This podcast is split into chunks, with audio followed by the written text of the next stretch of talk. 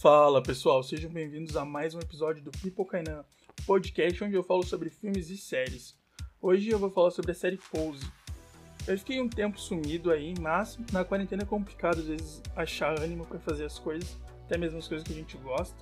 Mas o importante é que eu voltei, eu vou tentar seguir um cronograma aí de forma mais organizada, voltar a postar semanalmente, não só aqui, mas também lá no Medium, os textos e críticas. E é isso, sem mais delongas, vamos lá! Pose é uma série do canal FX dos Estados Unidos. Ela começou em 2018 e até agora já conta aí com duas temporadas. A primeira está disponível no Netflix, que foi onde eu assisti e conheci a série, e ela é protagonizada por personagens LGBT, principalmente por mulheres trans. E a série ela se passa no final dos anos 80, no começo, na primeira temporada, e já na segunda ela aborda aí o começo dos anos 90 tratando desde a cultura do ballroom, que eu vou falar um pouquinho depois, até o impacto da AIDS, do preconceito que nessa época estava no auge, né, a doença. A série tem uma base na importância da família, e não falo da biológica, mas da que a gente escolhe, né, e que nos acompanha durante a vida. Falando agora sobre a cultura ballroom, porque é bem importante na série, foi um movimento aí que se popularizou nos anos 80, no movimento LGBT e nasceu com o intuito de ser um refúgio, né, um local de resistência para essas pessoas.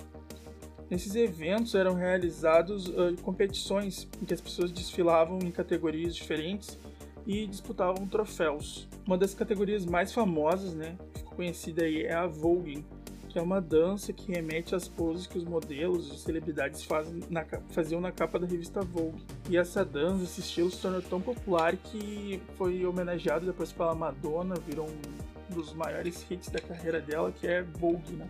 Leva aí o nome da dança. E nesses eventos as pessoas desfilavam com outros integrantes da casa deles. Essa casa uh, surgiu como um conceito porque muitas pessoas LGBT eram expulsas né, dos seus lares e precisavam aí de um novo lugar, novas pessoas para considerar uma família.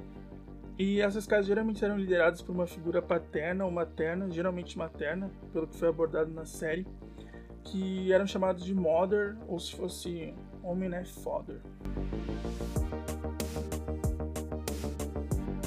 O primeiro episódio da série começa com a protagonista Blanca inconformada com a forma que ela é tratada na casa que ela participa, que é a Abundance. E ela decide sair de lá e começar a própria casa dela, uh, que ela vai chamar de Evangelista. Ela então conhece um jovem chamado Damon, que é um dançarino. Ele, na verdade, ele sonha em ser um dançarino profissional, ele é amador. E também a Angel, que quer ser uma modelo. Aí a Blanca ela se compromete a ajudar eles, e ao longo dos episódios vai surgindo uma dinâmica bem legal, eles vão criando uma relação de família mesmo e é bem legal, bem bonito de acompanhar. A série ela foi criada pelo Ryan Murphy e pelo Brad Falchuk, que são parceiros de longa data e já né, responsáveis por séries como Hollywood, que eu trouxe aqui no primeiro episódio do podcast. E Pose é um dos trabalhos mais aclamados do, dessa dupla, recebeu vários elogios da crítica, recebeu indicações a prêmios também e venceu alguns, incluindo o Emmy de melhor ator para Billy Porter que interpreta o Preytel na série, que é um dos mestres de cerimônia do Ballroom e também uma figura que é bastante respeitada na comunidade ali, dos protagonistas. E aí, por ter só 18 episódios entre as duas temporadas, dá pra assistir bem rápido a série. Tiveram vários episódios que eu me emocionei bastante, a carga dramática é bem grande, mas tem coisas engraçadas também que ajudam a balancear, equilibrar um pouco as coisas. Eu espero que se vocês forem assistir, vocês gostem.